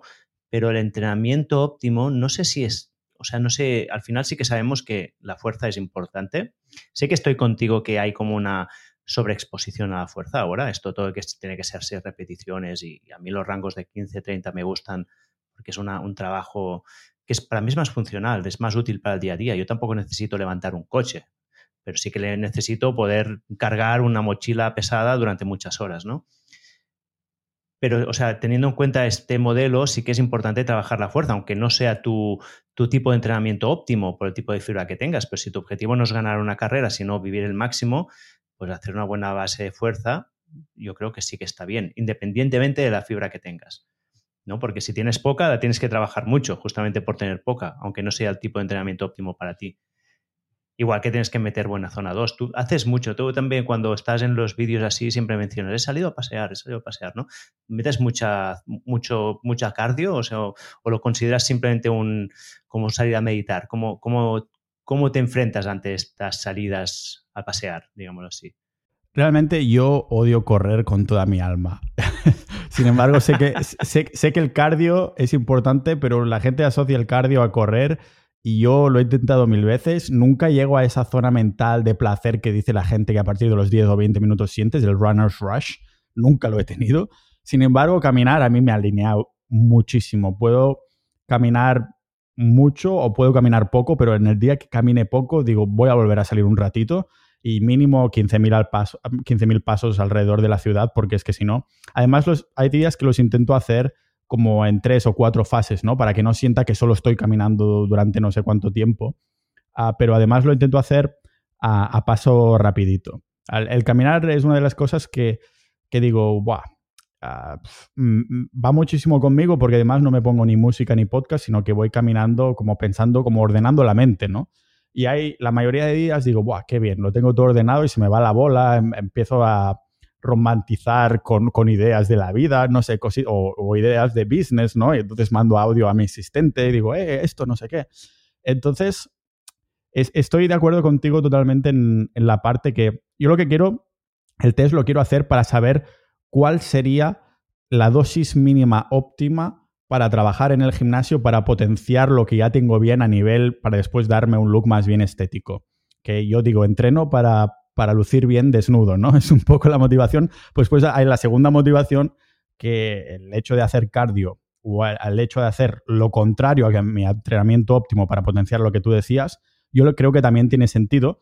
Ah, sin embargo, es algo que simplemente no quiero descuidar. No quiero centrarme demasiado en esto, pero no quiero descuidarlo del todo. Por esto intento estirar, pero siempre me termino olvidando, entonces me intento forzar. Y el tema del cardio, caminar y a veces me, flipo, hay días, esta semana lo hice un par de veces, voy al gimnasio a, las Stairs Master, esas escaleras que nunca terminan, ese es un tipo de cardio que también me gusta mucho, me gusta mucho el sentirme sudado y que caen gotas, siento que, he trabajado, no es como algo mental puramente. Pero igualmente yo creo que un caminar rápido es, es, para la mayor parte de la gente estás en el umbral aeróbico. El umbral aeróbico muy poca gente lo puede hacer corriendo porque no están suficientemente entrenados a que corren, salen del umbral aeróbico. Y lo que dice la ciencia es que tienes que hacer mucho umbral aeróbico, que es la zona 2, y luego sí que estaría bien hacer un día de intensidad, pero 20 minutos, ¿eh? un hit de 20 minutos y fuerza.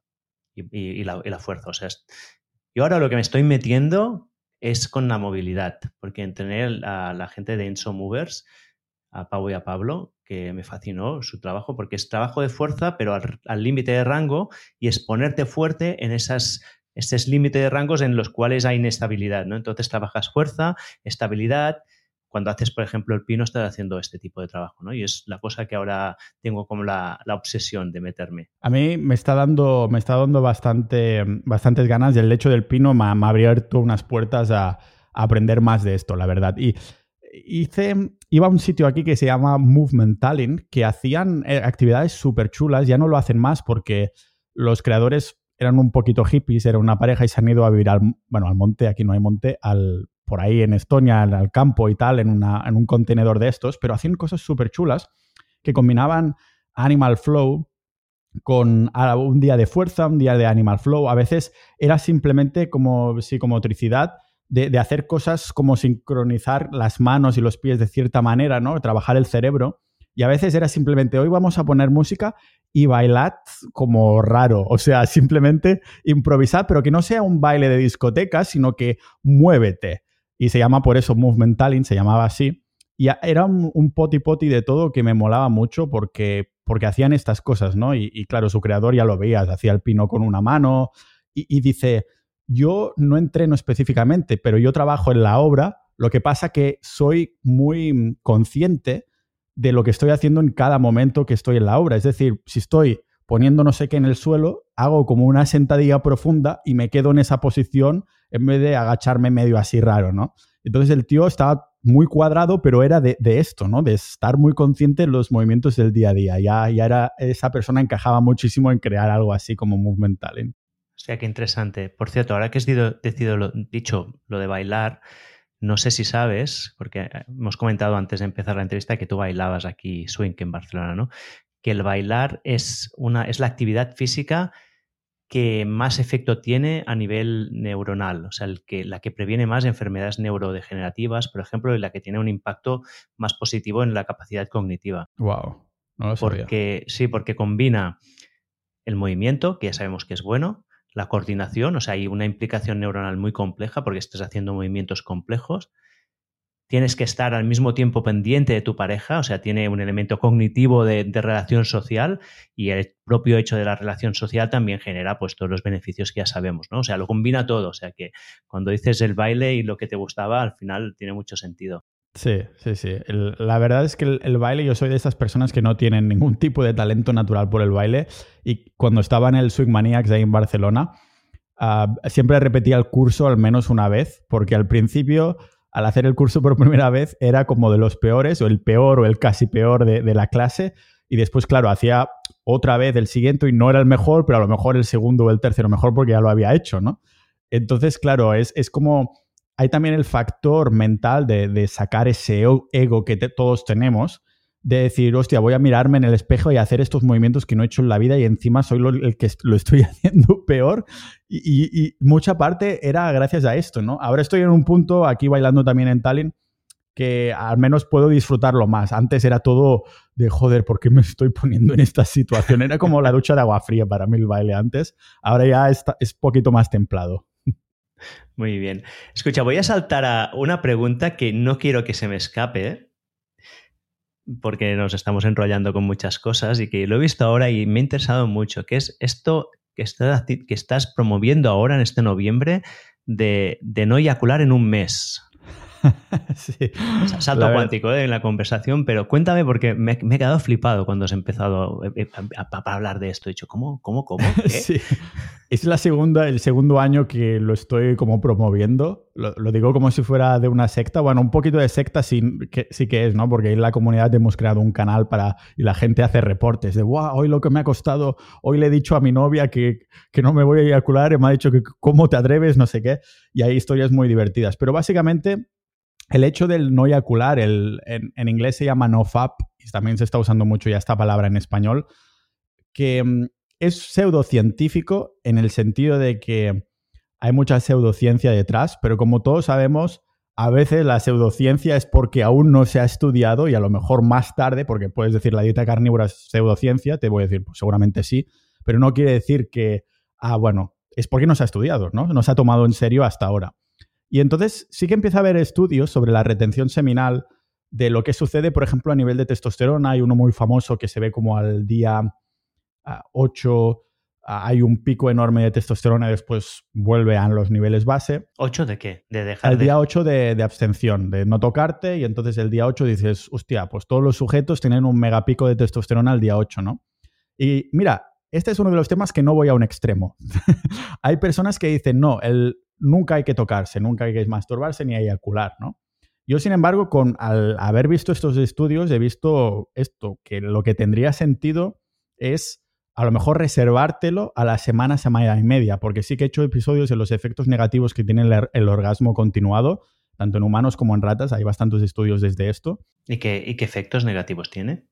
Ah, el, hecho, las bajadas de, de, testosterona, también hay el efecto Coolidge y el efecto perseguidor, que esto está más relacionado en la sociología, pero que tiene un efecto ah, hormonal. O sea, las hormonas... cuéntame estos efectos que sí, el, efecto Coolidge ah, es, en estos experimentos, la rata macho está, pues, copulando con una hembra, ¿no? Y cuando termina, le sacan esta hembra y, ven como el macho dice, ah, ya estoy, ya está, no tiene ganas, ¿no? ¿no? Sin embargo, le ponen una hembra nueva y de pronto vuelve a tener ganas. Entonces, esto se relaciona mucho con el uso de la pornografía, ¿no? Ah, por eso el hecho del nofap es no solo no tocarte, sino que son personas que en 30 días no miran pornografía, que es una de las cosas que sí que pienso que se tendrían que eliminar de los hábitos, que es uno de los hábitos más normalizados de todos. Y hay estos estudios como el efecto Coolidge, que, te, hacen explicar por qué eh, pues el, tema, bueno, de la pornografía, el tema de la eyaculación, empiezas a atar cabos, ¿no? De cómo funciona la sexualidad masculina en este caso específico, o el efecto perseguidor de... No, no, no he entendido cómo funciona, cuéntamelo. O sea, no, o sea, el hecho de que tú eyacules hace que pierdas las ganas, ¿es esto? Sí, o sea, hay, bueno, yo creo que todos los hombres que estén escuchando saben que en el momento que estás dices, uff, o sea, ha sucedido algo ahí a nivel cerebral y hay el, autor de Your Brain on Porn, eh, tu, cerebro en, mirando porno, con centenares y centenares de estudios que se ve cómo afecta la materia gris del cerebro, el consumo de porno. Yo creo, por eso digo que no soy extremista con el nofap, pero el reto de 30 días es de ver, de personas que no lo han hecho nunca, decir, a ver cómo estás 30 días sin pornografía y si te atreves a decir que no eras adicto, ¿no? Porque a muchas personas les cuesta muchísimo. Y ya digo que es una adicción normalizada. Yo creo que soy extremista en el sentido de pornografía, no se tendría que haber, afecta a la pareja, relaciones de pareja y al cerebro, hormonas, etc. Pero además, en el tema del FAP, de, eyacular o de masturbación, sí que pienso que no hay que ser tan extremista porque si la naturaleza nos ha dado el, hecho de poder eyacular y es el único propósito que, que, tienen todos los animales en el planeta, es básicamente hacer bueno, reproducirse. Exactamente. Entonces, los estudios de la testosterona han, dicho, eh, he visto que podría tener sentido a lo mejor semana y media una eyaculación. Esto, si vamos a la época de conocimientos del Tao y todo eso, también lo decían, eyaculación por edad, ¿no? Una persona que sea muy joven lo puede hacer una vez cada tres días. Ah, si tienes más de 30, una vez a la semana, ¿no? Si tienes esto, mejor retención. Y, dices, ostras, que realmente hay muchos conocimientos de estos que dices, eso es pseudociencia o simplemente tradición, que después dices, ostras, estos estudios dicen que hay todos estos efectos cuando se eyacula o cuando se tienen orgasmos, etc, etc, etc. Y ya te digo, es una cosa que estoy aún a nivel exploratorio y que hago sobre todo los noviembres de cada año, porque es cuando incito, sobre todo a los hombres, a no eyacular durante 30 días. Y es un buen reto, la verdad. te, conoces más, ves cuál es tu nivel de sexualidad, tu nivel de libido, si estás o no adicto al porno, la mayoría de hombres, ya te digo que, es de las adicciones más normalizadas. Y, también tu relación de pareja, ¿no? En, qué se basa en cuanto a, cómo afecta a nivel íntimo, porque la intimidad en pareja no es solo el sexo, realmente el sexo es el 50% de la intimidad a mi manera de entenderlo, ¿no? y sí, es, es, un tema interesante a nivel exploratorio también. Ah, mi conclusión de momento, que aquí digo que puedo cambiar, es que tiene sentido eyacular menos de lo que estamos. Ves todos los periódicos diciendo que eyacular es súper bueno, yo pienso que no. Pienso que eyacular, lo justo, lo óptimo sería una, una vez cada semana, semana y media aproximadamente. Y eso no quiere decir que no puedas tener sexo, puedes tenerlo, pero no termines y ya está. Yo durante, es que cuando vi esto a mí me resonó porque cuando tenía 20 años me leí un libro que era El hombre multiorgásmico. Ah, sí, lo he leído yo también. Y en ese momento, pues por mi estilo de soy que me, también me meto a fondo en las cosas, pues practiqué todo lo que se tenía que practicar y llegué a este estado pero luego lo que me pasó con mi pareja, lo que es mi mujer, es que al final ella me decía que, que, este, ya tenía suficiente, que, que, eyaculara ya de una vez. Sí. Porque estaba muy bien, pero era nunca terminar, ¿no? Y también esto generaba, a mí me generaba un poco al final como de, de, de casi de sobreexcitación, ¿no? Pero que es un experimento muy interesante, que se puede tener un, orgasmo sin eyacular. O sea, esto en los hombres somos capaces de hacerlo. Yo lo digo por experiencia propia y, durante muchos años, o sea, lo estuve practicando.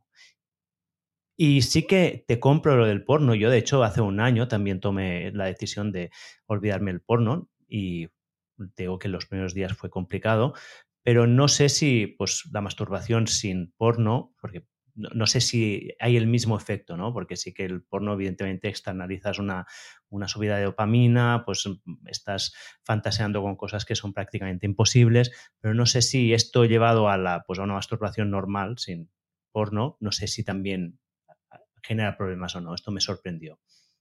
Sí, la verdad, no te sabría decir sinceramente, pero sí todos nos acordamos de, de, los que somos de la quinta, los millennials y demás, en esa época, cuando empiezas a, explorar estos temas, pues te vas a casa del vecino, sus padres no están, te enseñan la revista que su padre tiene, yo qué sé, ¿no? Hay una VHS de estas que no hay lo que puedes hacer ahora, que es avanzar e ir a los segundos más máximos y tener acceso a cientos de vídeos, de cientos de estimulaciones distintas.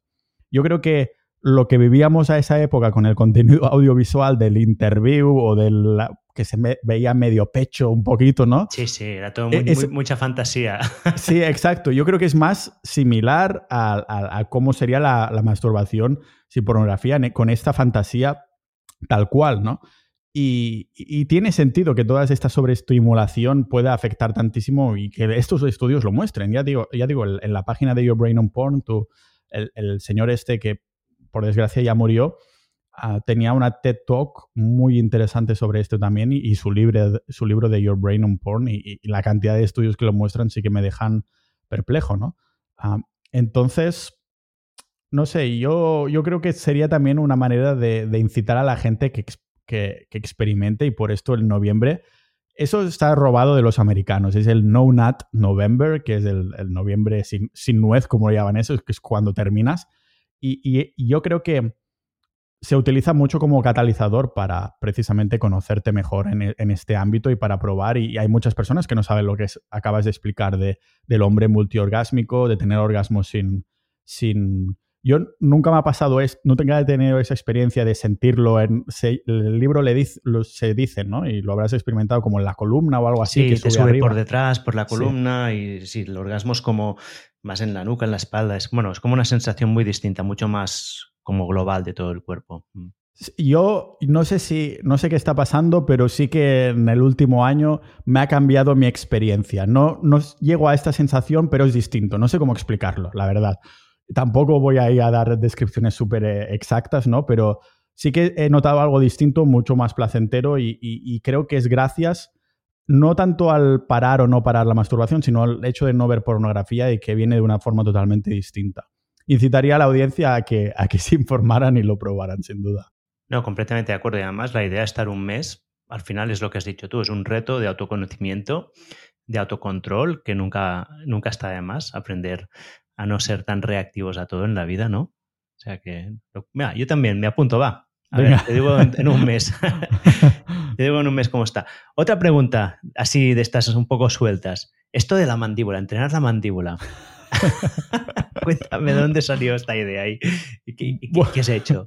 Bueno, el tema de la mandíbula es muy interesante también porque, mira, soy de esas personas que, se tapa la, la, boca al dormir, ¿no? Sabemos que la respiración eh, James Nestor tiene un libro que se llama Breathe, que es muy interesante al respecto, que básicamente dice que las personas que respiran por la boca, pues ah, genera un montón de problemas, ¿no? La, mayoría de personas que tienen esa, esa mandíbula como retraída y tal, son respiran por la boca. Entonces me empecé a informar sobre esto, me empecé a tapar la boca al dormir para asegurarme que no respiraba mientras por la boca mientras dormía y eso lo hacen muchas personas, bueno, muchas, relativamente dentro del sector del desarrollo personal, pero me empecé a mirar el tema de la mandíbula, ¿no? Primero vi que, claro, es un rasgo que, es un símbolo de belleza y atracción. Eso básicamente es lo que me dijo, hostia, si tengo la opción de trabajar mi mandíbula y queda mejor que si no lo hago, ¿por qué no voy a hacerlo? Y después vi mucho también que estaba relacionado con el tema de los dientes, lo que comentábamos un poco relacionándolo con la carnívora, de que desde la invención de la agricultura es cuando empiezan los problemas dentales. Antes de la agricultura todas esas ¿cómo se llama? Calaveras, mm, tenían dentaduras, o sea, perfectas. No, hay... Tiene sentido que la naturaleza no cree un animal... O sea, no necesitamos dentistas. Los animales no necesitan dentistas. Los humanos son los únicos que necesitan dentistas. Y las mascotas que tienen los humanos, ¿no? Entonces, empecé a ver una relación ahí y vi básicamente que nuestras mandíbulas se habían vuelto más débiles por no mascar comidas de verdad no volveré a entrar en el tema carne, pero vendría a ser un poco más así, ¿no? Y, en consecuencia la lengua también. Y la lengua vendría a ser el problema, uno de los principales, de por qué las bocas se van haciendo cada vez, cada vez más pequeñas. Y encontré aquí en Estonia, y eso en España ¿Esto te refieres a lo largo de la evolución o, con la edad de una persona? A, lo largo de la evolución. Vale. Acostumbra a ser ya genético, pero es, o sea, se ha desarrollado desde agricultura, ¿no? Esas bocas más pequeñas, al mascar comidas blandas constantemente, Y me interesé mucho por esto y el primer hábito que cogí es del doctor Mike Mew, que su padre es un dentista de Londres, que su padre inventó un método que se llama Mewing, en el que básicamente se pone la lengua arriba, porque él sigue alegando que es la forma original donde tendríamos que tener la lengua, mientras que la mayoría de nosotros la tenemos descansando abajo, pero la lengua tendría que estar tocando en la parte superior de la boca. Que esto es uno de los ¿La problemas gente la tiene abajo? Sí, así es como la, dejamos descansando abajo. Sin embargo, el mewing es la acción consciente de tú ir haciendo tu día a día, pero cuando tienes la boca cerrada, tener la lengua conscientemente arriba. Entonces, aquí en Estonia fui a una clínica de. Fui a una. pagué una sesión de mioterapia. La mioterapia es una especialidad de los logopedas que se especializan en la musculatura de toda la boca, la lengua, la mandíbula, etc, etc, etc. Y fui a ver qué me decían, porque eso está relacionado con el bruxismo, está relacionado con respirar por la boca, con el roncar, con la apnea del sueño. Cuando vas a un dentista y dices que tienes bruxismo, te dicen que eso es el estrés. Todos los dentistas dicen esto, a mí el mío me lo ha dicho. Sin embargo, después de buscar información, nada más lejos de la realidad. Está totalmente relacionado con la musculatura que tenemos en la boca y tiene todo el sentido del mundo. Es cuando la lengua está débil, entonces obstruye, que crea apnea del sueño, la propia apnea del sueño después es un sistema de mecanismo de defensa que tiene el cuerpo entonces de crear bruxismo para, para que no te ahogues, o sea, es como todo un mecanismo que tampoco te, sé decir exactamente los puntos, pero que empezaba a cobrar muchísimo sentido. El desarrollar un poco la mandíbula mascando estos chicles que, vendo, pero la gente puede mascar comidas más duras o lo que le venga en gana, ah, realmente vi, ostras, un punto estético, perfecto. Y es pero realmente es solo un 10 o un 20% de todo el puzzle, no de lo que es la musculatura de la boca. Pero digo, voy a empezar por aquí porque es el más fácil y el más estético. Entonces, ahora estoy con unos ejercicios de, lengua, unos ejercicios de los labios y la boca para desarrollar poquito a poco esta musculatura, que va a tener poco efecto estético, sin embargo sí que espero en unos años a no tener que usar el bozal este del bruxismo, que, la mayoría de personas, de hombres sobre todo, el 90%, el 90 de las personas que, que, roncan tienen apnea del sueño y un porcentaje no sé cuál también tiene, tiene bruxismo. O sea, realmente todo esto está relacionado con la musculatura de la boca que... ¿Y cómo son estos ejercicios? Mira, pues por ejemplo, hay, hay uno en el que coges un hilo, un pequeño hilo, y te pones un botón al final. Entonces tienes que coger con la boca este hilo y solo con los labios tienes que ir subiendo el botón. Ah, para los que solo nos escuchen y no, nos estén viendo. Entonces, cada, vez, cada dos semanas pones un botón más, que hace como de pesos, digamos. Es como tu sobrecarga progresiva de esto, ¿no? Hay algunos que también es haciendo gárgaras con el agua, porque entonces la musculatura de aquí el cuello también está muy relacionada. hay algunos que es, yo voy caminando por la calle y cuando no me ve nadie voy haciendo como manteniendo la lengua arriba 10 segundos y después haciendo el, ruido esto, este como muy fuerte. Y son pequeños ejercicios que no son difíciles, pero como todos los hábitos, el, problema es incorporarlos como hábitos, ¿no? Entonces son muy, son muy interesantes y eso, el objetivo básicamente es en unos años no tener, que, no tener bruxismo y a ver qué, qué sucede también. Muy bien, usted qué interesante. Esto no tenía ni idea, ¿eh? Me, lo miraré porque... Aún me lo estoy explorando. He hecho un episodio muy interesante sobre la apnea del sueño, pero aún tengo que hacer de bruxismo y tal, y lo tengo aún ahí al aire. Vale, pues me lo miraré. ¿Estos son públicos estos o, están en tu pod privado? Sí, son públicos. La apnea del sueño, este, estos que creo que la mayor parte de las personas tendrían que escuchar, que es muy necesario, porque desmiente mitos como el tema este que acabo de decir del bruxismo o que la apnea del sueño es, yo qué sé, solo genético o cosas así, cuando en realidad Imagínate un animal que se asfixie durmiendo cuando es el estado en el que estamos más vulnerables, ¿no? No tiene ningún sentido. Es una respuesta al, entorno artificial que, hemos creado y el hecho de no, entrenar los músculos que debemos entrenar. Sí, vidas fáciles, cuerpos débiles, ¿no? Exacto, sí.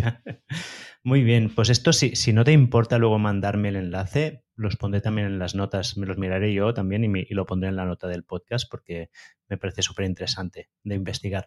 Yo, metiendo en esta cuña, en esta parte, yo estoy más obsesionado con los ojos porque es donde tengo el punto débil y es lo mismo. Hay un sello de ejercicios que si practicas, tu vista no solo no degenera, sino que mejora. Y de nuevo, yo lo he vivido en propia carne. O sea, llevo, tengo los ojos operados, llevo gafas, pero el 90% del tiempo voy sin gafas. Si no estoy delante del ordenador, voy sin gafas.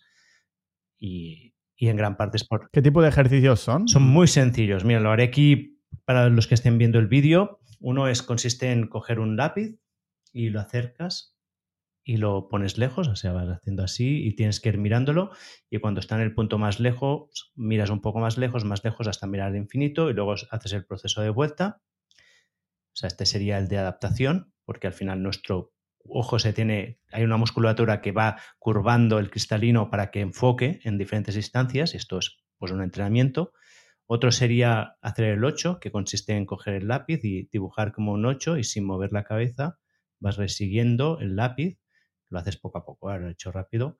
Por el otro lado, normalmente cambio de mano cuando estoy un lado aquí una, cuando hago otro, y vas buscando también un poco el límite de tu movimiento. No hace falta forzar mucho y es para trabajar la micromusculatura del ojo, porque el ojo al final enfoca con micromovimientos. Y entonces esto lo estás trabajando. Y luego, por ejemplo, yo tengo el ojo izquierdo malo, me tapo el derecho, cojo una pelota, uy, he dado un golpe al cable y la lanzo contra la pared y la recojo para estimular el ojo izquierdo. ¿no? Y hay un serie de ejercicios y estos son dos minutos ¿eh? por cada ejercicio. O sea, son cinco minutos al día que te toque la luz del sol de primera hora de la mañana, ¿no? Por el tema de la luz también. El tema de la luz es importante también. Yo estoy operado de láser de los ojos desde hace una década o así. Y es, me había afectado mucho también. O sea, tenía muchas diotrías, como seis o algo así. Y es, muy interesante. Después he estado indagando, algún episodio privado tenemos con, con Sergio que hablamos de salud y mencionamos los ojos en términos de, de la luz azul como, como, máxima enemiga en este sentido, ¿no? Bueno, la luz azul es enemiga si no estás preparada para ella, ¿no? O sea, si tú te toca la luz de la primera hora de la mañana, la luz roja, tu cuerpo se adapta y al final la luz azul, azul es la que nos, nos genera vitamina D de nuevo es una cuestión de, sí, me refiero, me refiero a luces artificiales interiores. Ah, vale, vale, las luces artificiales, no, la del sol. No, del sol, no, no, no. Vale, vale. Todo lo del sol para mí totalmente bueno. Ah, o sea, el sol está donde tiene que estar, en la hora que tiene que estar y exponiendo lo que tiene que estar. Somos nosotros que lo evitamos y, todo eso con este miedo que hay ahora. Sí, es una absurdidad, ¿eh? Y es como, y la otra cosa que las gafas de sol. Yo, o sea, últimamente ya estoy de los nervios con esto, porque es, ¿por qué vamos a proteger nuestros ojos para que no sepan qué hora del día es? Totalmente. O sea, qué absurdidad. Pero bueno, para, creo que ya hemos llegado, habíamos dicho de hablar una hora y media y estoy viendo aquí una hora y treinta minutos y treinta y cinco segundos en el contador, o sea que no quiero alargarme mucho más y me he dejado la mitad de las cosas que tenía para contar, para preguntarte, ya me lo imaginaba, porque depende, depende de la respuesta de la audiencia, ya podemos hacer otro el año que viene, bueno, quedan dos meses para el año que viene, o sea que más, adelante ya lo podríamos hablar. Vale, pues déjame que te haga una ronda de preguntas finales al estilo Tim Ferris, que me gustan mucho. Y la primera es justamente quiénes son tus referentes, de quién aprendes. Hostia, Aquí voy a necesitar el, corte este que decías. Pues no sé qué decirte, la verdad. Porque nunca he, bebido de una sola fuente. Siempre puedo decir Google. Es que realmente estoy utilizando muchos, muchas fórmulas de estas para sacar el máximo de, información concreta cuando estoy buscando algo específicamente. Y claro, las fuentes en sí mismo referente como tal es difícil de decir, ¿no? antes que hablábamos de que escuchas sobre todo el contenido americano, ¿cuáles serían las principales fuentes de contenido? Como Joe Rogan, podrías decir, ¿no? Por ejemplo. Joe Rogan, eh, no es que siga su podcast, pero de vez en cuando, si veo que hay un episodio, sacó el de Elon Musk, pues me lo escucho, ¿no? Después hay 5 o 10 que ya por la persona, un comediante, pues digo, no voy ni a escucharlo. Pero sí que Joe Rogan la había escuchado mucho en su época y yo creo que podría ser el catalizador que me animó a, crear mi podcast, ¿no? A decir, ostras, es que puedo estar hablando con gente, aprendiendo y tal, y yo creo que fue catalizador o esa semilla que dije, ah, easy, easy. Ah, pero no bebo de alguna fuente en particular, sino más bien de, información ah, de muchas fuentes americanas en inglés. Eso sí, voy a decir de los americanos y australianos. que normalmente van tres o cuatro años por delante nuestro. Sí, exacto. Vale, dime los libros que más recomiendas o que han impactado más en tu vida. Ah, vale. A ver. Vale, Hacia Rutas Salvajes, que es una película muy buena. Y esta película me, la vi en 2009 y entonces me compré el libro. Y este libro y esta película me abrió las puertas a, leer a filósofos como Thoreau o Emerson, que entonces me, empezó, me empezaron como a, querer aprender más sobre el mundo en general, solo por filosofía o por citas, ¿no? El Thoreau tiene el libro famoso que se llama Walden, que se fue a vivir al bosque dos años y una, uno de sus capítulo es, es, judías o sonidos y dices, hostia, qué aburrido, pero no sé, me, encantó, me encajaba mucho en la época, ahora a lo mejor los encontraría aburridos. E, ¿Este es el Into the Wild?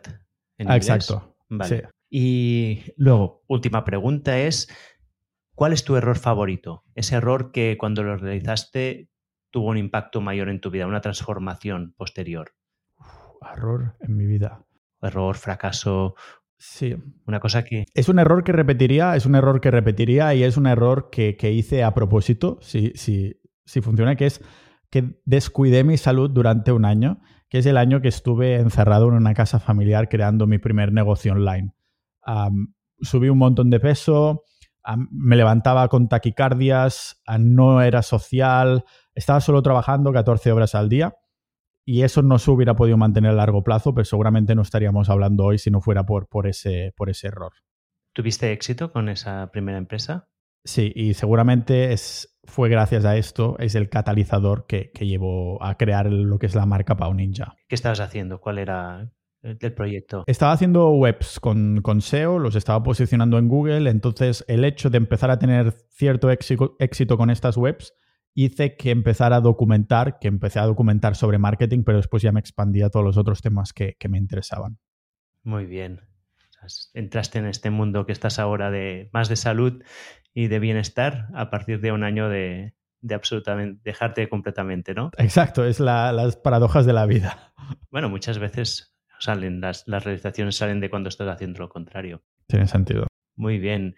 Pues ya por hoy no tengo más preguntas, aunque me dejo muchísimas aquí porque sé que te interesa muchísimo también el tema de las finanzas, de la productividad, de montar negocios online, así que si, veo que este episodio gusta, a lo mejor sí que te invito dentro de un tiempo. Pero antes de terminar, Pau, ¿dónde te puede seguir la gente si quieres saber más de ti? Sí, solo buscando Pau Ninja, ya sea en las redes sociales, Instagram, ahora me he hecho incluso TikToker, en YouTube. Básicamente, donde creo más contenido es en el podcast, que es Pau Ninja, están todas las plataformas de podcast, Spotify, YouTube, Apple y todo esto. Y mi blog, que escribo también cada semana, pau.ninja. Muy bien, pues añadiré los enlaces en las notas, como siempre. Y muchísimas gracias por tu tiempo, Pau. A ti, Oriol, muchas gracias. Hay pocas cosas peores para nuestra salud que estar ocho horas apotronados en una silla delante del ordenador. No solo estamos quietos demasiado tiempo, además mantenemos una postura nefasta para nuestro cuerpo. Hace muchos años que descubrí que trabajar de pie aumentaba dramáticamente mi bienestar y productividad. Pero seamos sinceros, es difícil cambiar hábitos. Yo mismo probé varias estrategias, levantar las pantallas, ponerme un temporizador para moverme cada 15 minutos, pero todas eran demasiado engorrosas y a los pocos días las abandonaba. El resultado, ocho horas sentado cada día, tensión en la espalda, dolor de cadera y esa sensación de estar fofo. Por eso, cuando descubrí el Evadesk no me lo pensé ni un momento. Les encargué una mesa elevable y todo cambió. Ahora paso más del 50% de mi tiempo de escritorio de pie y estoy descubriendo todo un mundo de pequeños ejercicios y estiramientos que puedo hacer mientras trabajo. Por ejemplo, ahora mismo estoy grabando esto de pie. Los resultados han sido increíbles. Gasto casi 300 calorías más al día. Han desaparecido dolores que consideraba crónicos y estoy más despierto, energético y productivo. Sinceramente, si tuviera que darte una sola intervención para mejorar tu vida, te diría que pasaras más tiempo activo y esto se consigue de forma sencilla con el Evadesk. Si tú como yo quieres mejorar tu espacio de trabajo, ganar productividad y sentirte mejor cada día, es el momento de que pases a la acción. Durante el mes de noviembre, Eleva hace hasta un 25% de descuento en muchos productos. Puedes explorar las mesas de ElevaDesk con el enlace que te dejo en la descripción. Y déjame que te cuente otro truco. Si ves un producto que te gusta pero que no tiene descuento, puedes poner el cupón OriolRoda en mayúsculas y todo junto y te aplicarán un 10% de descuento automáticamente. Y así termina otro episodio de Gente Interesante. Si te ha gustado, te animo a que lo compartas con la gente que amas. También te agradeceré que lo valores y dejes un comentario en la plataforma donde lo escuchas. Este es el mejor regalo que me puedes hacer para ayudarme a crecer. Por cierto, aparte de este podcast, publico una newsletter semanal donde te cuento cómo puedes vivir más y mejor. Es gratis, es fácil de apuntarte y también de darte de baja. Me encontrarás en oriolroda.com. Ya hay más de 70.000 personas que están suscritas.